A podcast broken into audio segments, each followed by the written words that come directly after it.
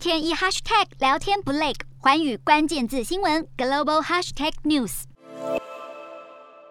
欧洲议会外国干预欧盟民主程序特别委员会二十五号通过一项调查报告，指出欧洲没有意识到中国与俄罗斯等外国专制政权的严重威胁，并肯定台湾抵御中国假讯息攻击成果，鼓励欧盟与台湾合作。而去年欧洲议会代表团访台时也曾强调，台湾的民主至关重要。调查报告中纳入去年访台成果。表示，例如台湾位于中国操控讯息的最前线，但台湾所有政府部门与独立的非政府机构以及社群媒体合作抵御，肯定台湾采取的策略，并鼓励欧盟及其他成员国深化与台湾的合作，打击恶意第三国的干扰民主行动及假讯息。这项报告预计将在欧洲议会三月全体会议上投票表决。另外，路透二十五号报道，两名消息人士表示，试图化解与中国纷争的立陶宛官员正在讨论是否要求台湾官方。修改驻其首都维尔纽斯代表处的中文名称。不过，有三名立陶宛知情人士告诉中央社，该报道不时。我国驻立陶宛代表也表示，未曾接获立方变更代表处名称相关询问或要求，更强调台湾代表处名称是台立双方的共识。